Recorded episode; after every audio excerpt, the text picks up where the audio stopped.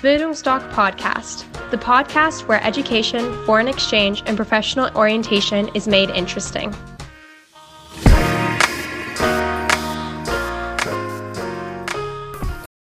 Bildungsdoc Podcast, the podcast where education, foreign exchange, and professional orientation is made interesting.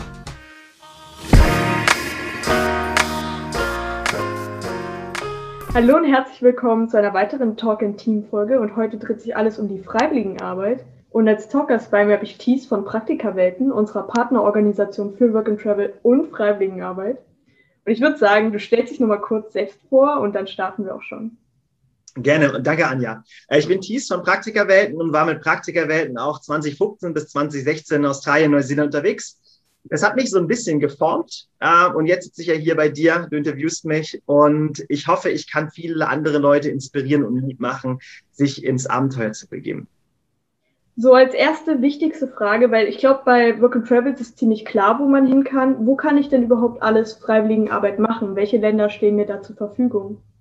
Also erstmal ganz ähm, aus der Perspektive des Grundrepertoires, was wir ja eben so haben, haben wir eigentlich 23 Zielländer. Aktuell reist ihr aber mit uns nach Sri Lanka, Südafrika, Costa Rica, Island, Griechenland und nach Sansibar.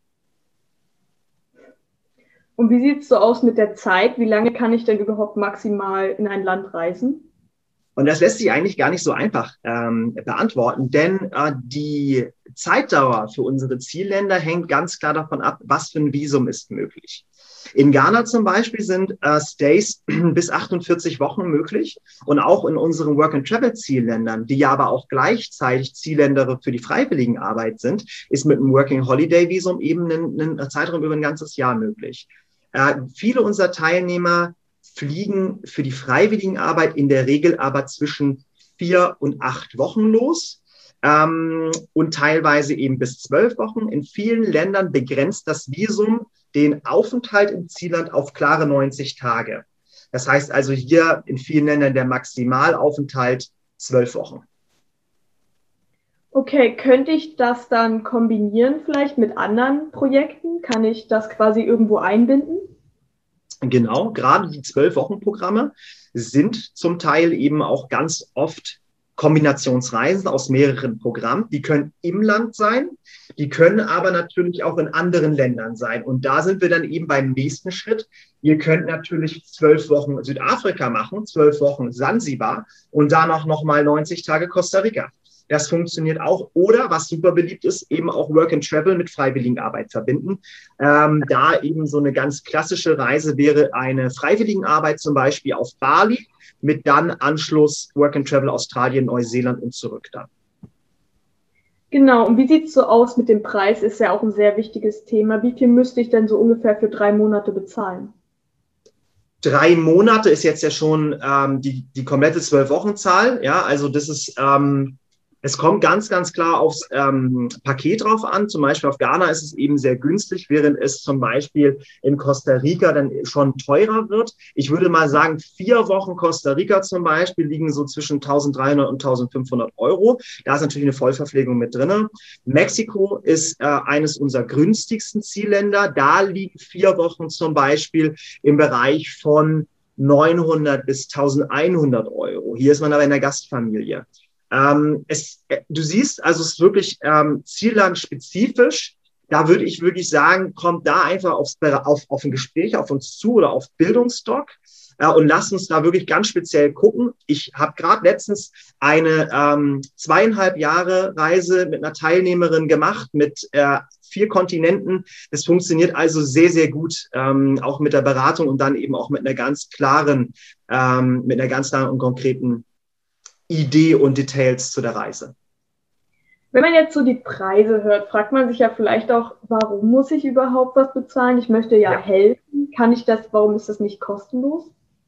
Weil ähm, diese Programmgebühr, die bezahlt wird, zu einem ganz, ganz großen Teil direkt zum Programm geht. Das heißt also, als ganz konkretes Beispiel, im Krüger Nationalpark in Südafrika finanziert ihr mit dieser Programmgebühr, dass der Ranger losziehen kann. Und so funktionieren eben diese Programme. Und deswegen ist es auch ehrenamtliche beziehungsweise eben unentgeltliche Arbeit vor Ort. Ähm, einige Programme sind jetzt aufgrund der Corona-Pandemie eben, weil keine Teilnehmer mehr hingehen können, auch nicht mehr existent. Die gibt es nicht mehr. Und kriege ich vielleicht am Ende meiner freiwilligen Arbeit eine Art Zertifikat oder Bestätigung? Genau, wir sind auch ähm, wie bei Work and Travel vor, während und nach eurer Reise für euch da. Also ich gehe wirklich da auch wieder von ganz vorne, zu, von der Idee bis zur Ausführung, bis zur Rückkehr, machen alles für euch fertig. Und natürlich gibt es am Ende ein Zertifikat über eure ähm, Programme. Und hier vielleicht auch nochmal, wir haben ja auch sowas wie Humanmedizin, Pflegepraktikum und Formulatur und auch verschiedene Praktika, Sozialarbeit zum Beispiel. Ähm, das könnt ihr euch in ganz vielen, vielen Fällen auch einfach anrechnen lassen für eure weitere Laufbahn. Genau. Und als letzte Frage vielleicht noch, hast du ein paar Insider-Tipps für Freiwilligenarbeit? Was würdest du so empfehlen? Also, ich, ich sage, ich, ich schmeiß mal meine Lieblingsprogramme raus, okay? Ja. Ähm, also, ich finde ganz, ganz, ganz großartig Costa Rica Wildlife in Puerto Viejo. Da seid ihr eine Rescue Station und Costa Rica ist über die letzten Jahre äh, infrastrukturell sehr, sehr groß geworden. Ein sehr sicheres, sehr, sehr sicheres Zielland mit vielen auswärtigen Einwanderern, auch aus Europa. Deswegen wird Costa Rica auch ähm, äh, südamerikanische Schweiz genannt. Und aufgrund dieses Anwachsens der Infrastruktur ist es da eben so, dass da, da leben so kleine Äffchen und die fassen halt in die, in, teilweise einfach in die Strommasten dann auch rein. Das heißt, die landen eben immer, immer mehr in unserer Rescue Station und damit anzupacken und, und proaktiv zu werden und da eben etwas für die Renaturalisierung von Costa Rica äh, zu tun, finde ich großartig. Ich weiß nicht, ob das so ein Insider-Tipp ist.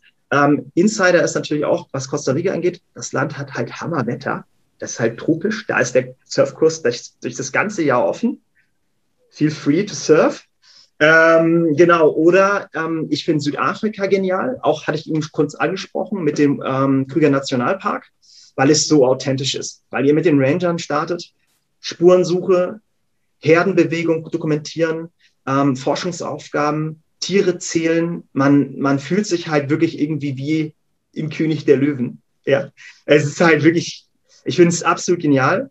Ähm, was hält mir Asien? Okay, auch ähm, ein bisschen abseits von der klassischen Freiwilligenarbeit. In Asien bieten, haben wir ein, ein Paket, das nennt sich Epic Asia Tour. Und das führt einen durch Kambodscha, Laos, Vietnam und Thailand komplett. Da kann man also einmal Südostasien komplett in einer Tour durchziehen, ähm, was auch absolut großartig ist. Also lasst euch inspirieren, kommt auf uns zu, kommt auf Bildungsstock zu, ähm, lasst uns über eure Reise reden und, und dann finden wir wirklich ähm, ganz viele, viele, viele Ecken für die Bucketlist. Da bin ich mir 100% sicher. Dann vielen Dank für die tollen Tipps und dass du heute als Talker mit dabei warst. Ich würde mich dann auch schon von dir sowie von unseren Zuschauern und Zuhörern verabschieden. Vielen Dank, Anja. Danke, dass ich da sein durfte.